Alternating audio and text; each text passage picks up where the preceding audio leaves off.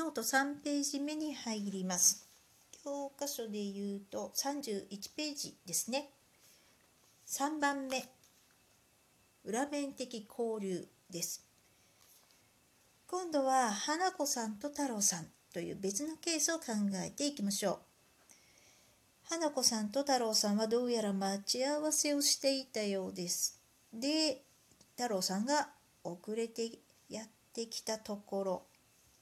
そこで花子さん、1、どうして時間通りに来ないのよ？と怒っています。この時図3の6を見ると花子さんの P から太郎さんの C に向けて矢印が書かれています。悪いことしたからこう怒っているわけですね。で怒ってはいるように見えるんですけれどもしかし花子さんの本音は別にありました。花子さんあんまり太郎さんが遅れるもんだからもしかしたら途中で事故に遭ったのかもと心配をしていたんですね。どうしよう何かあったらと、まあ、心細い気持ちになっていたようです。そのようにですねその見た目の建前とその裏の本音この2つの矢印が引かれているのを裏面的交流と言います。で花子さんの本音は A ですね。すごく心配したの寂しかったのという気持ちは自分の感情を表す C から太郎さんの感情を引き出す C えっとこう横向きの矢印が引かれています。これに対して太郎さんいろいろ立て込んでたんだよとぶっきらぼうに答えます。でこれはですねあの花子さんが一見怒って、えー、攻めてきたのでそれに対する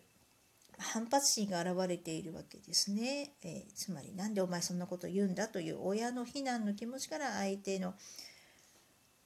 謝罪を求める C へと矢印が引かれて一見交差しているトラブル発生のように見えるんですけれどもしかし太郎さんの本音の部分点点の B で表したところここでは俺も会いたかったんだよという気持ちが表されています。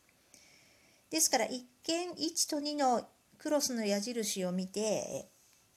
トラブル発生のように見えながらも実はその裏で点々の本音の矢印は平行になっています。まあ、ですから周りが見ているほど本人同士はそれほどまあ問題ではない。こういう状態を夫婦喧嘩は犬も食わないと言いますよね。まあ、このようにしてですね本音と建前の2本の矢印が引かれているこの裏面的交流があります。これはよくあの女性が使いがちですね統計取ってないのでガチぐらいの曖昧な表現なんですけれどもで男性はこれ苦手な方が多いかもしれませんね。例えば若い女の子はこう最近ちょっと太っちゃってなんて言いますよね。でその太っちゃって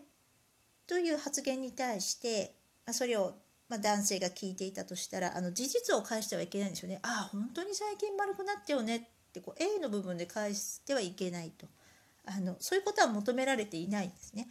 私最近太っちゃってと言った裏にはそんなことないって言ってという裏面の本音があるわけです。ですからその言われた方としては「うん、うん、そんなことないよ全然変わらないよ」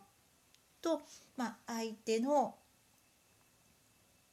本音の C の矢印に平行になるように表の発言を返すということが求められるわけです。さて話がちょっとずれました。今日は一つ雑談を入れました。で続いてのケースです。またガラッと変わって子供と母親の話です。で、子供と母親は言い争いをしている場面ようですね。で子供が言うわけです。1、僕のことダメな子だって思ってるんだろう？で、図3の7にあるより、まあ、子供なんですけれども、相手、親を批判する発言なので、親の部分の P から母親の C に向けて矢印が引かれています。でも先ほどの若い女性と同じですねこの子供も僕のことダメな子だと思ってんだろう？はいそうですっていう返答は求めていないわけですね。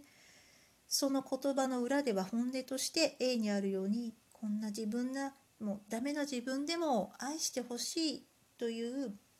矢印が引かれています。子供の感情から母親の感情へと矢印が引かれているんですね。でここで母親が、ま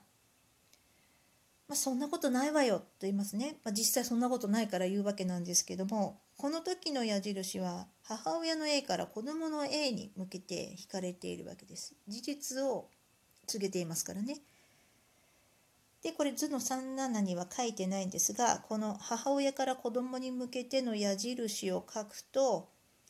子供の1の矢印と交差することが分かりますよね。そうすると子供はまたカチンときて本当はそんなこと思ってないんだろうとまたあ1の矢印を繰り返していくという状態が起きます。まあ、このようにですねあの裏面的交流先ほどの花子さんと太郎さんの例は微笑ましかったんですけれども、うん、こういった子供と母親の例に出しているケースのようにですねあの相手の本音がどうしても信じられなくて何て言うんでしょうねその相手の本音を引き出そうとして何度も何度も一の矢印のような発言をしてしまうことも起きうるわけです。で録音長くなったので一旦ここで止めます。